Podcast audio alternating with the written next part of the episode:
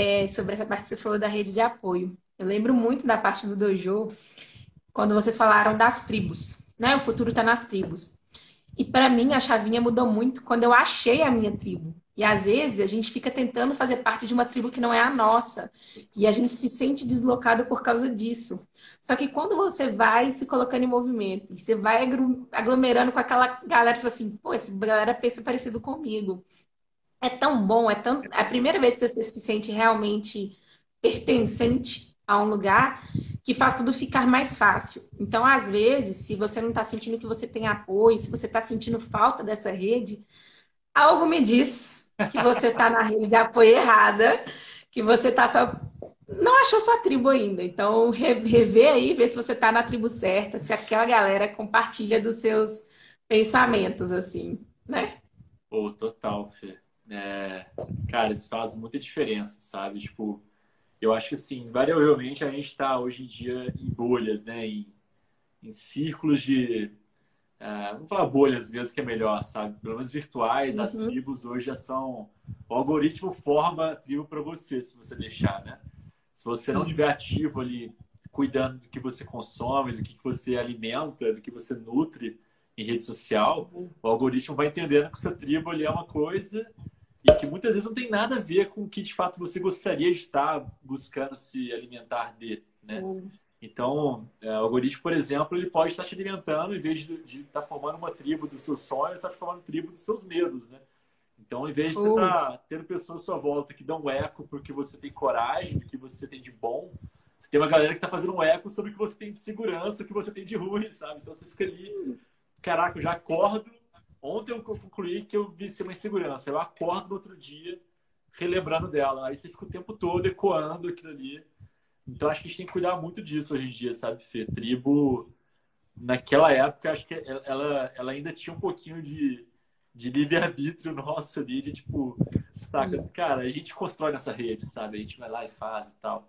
A rede é a sua, é a sua zona de influência, é onde você, as pessoas que você mais conversa.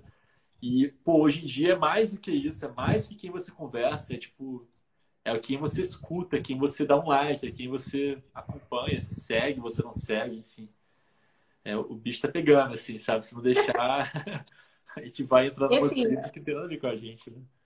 É, e eu acho que assim, tem outro lado também. Eu sou uma eterna otimista, então assim. Mas eu penso por outro lado também que a gente tem uma facilidade muito grande hoje de usar o algoritmo a nosso favor, se a gente começar a fazer as coisas intencionalmente. Total. E assim, eu vejo a minha facilidade depois que eu comecei a me conectar com algumas pessoas que faziam o rolê que eu queria fazer, que estavam no mesmo sentido, e comecei a excluir as pessoas que não faziam sentido, o algoritmo me apresentou um leque de possibilidades que eu falei assim, gente, eu jamais pensei que eu poderia encontrar essa pessoa. Mas eu acho que vem muito disso, da intenção. Eu acho que o grande problema de hoje é quando a gente fica no piloto automático e achar que as coisas são verdades absolutas e que tudo tá do jeito que tá, tem que ficar do jeito que tá. Então, assim, não porque eu acho que o mundo é mágico, não temos que tomar cuidado, acho que tem muita coisa aí que a gente realmente tem que filtrar. Mas eu acredito muito no poder da intenção.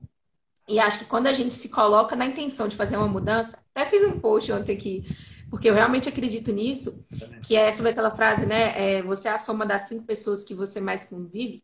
E eu acredito nisso, mas eu acho que tem muito mais. E aí eu falei muito também da parte do conteúdo, porque para mim, essa sensação de inadequação, de estar tá perdida, de tudo mais, mudou quando eu passei a me conectar com pessoas que acreditavam no que eu acreditava. A perestroika foi o primeiro passo, porque foi a primeira vez que eu entendi que, tipo, talvez eu não fosse tão doida de não estar feliz com o modelo tradicional. É bom esse sentimento, né?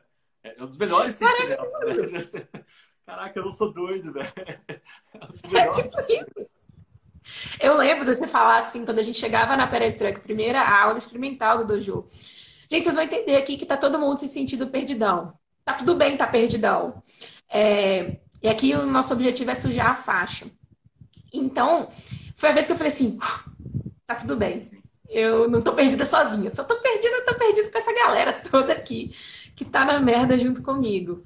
Então, essa sensação de você pertencer no sentido de não tô doida é muito bom. E hoje temos a desvantagem de, segundo a Nath, ou eu tô doida igual essa galera. Tudo bem, pelo menos eu tô doida em galera, Nath, tá tudo certo, não tô doida sozinha. Enfim, eu acho que é muito legal isso, e se a gente souber total. usar as ferramentas, né? O algoritmo ele pode te manter num ciclo vicioso, ou se você usar intencionalmente, te colocar num, em contato com o maior número de pessoas, que na nossa época às vezes era um pouquinho difícil. Quando eu saí da faculdade, não existia esse número de produtores de conteúdo que hoje tem. Sim. Então eu sofri um pouquinho.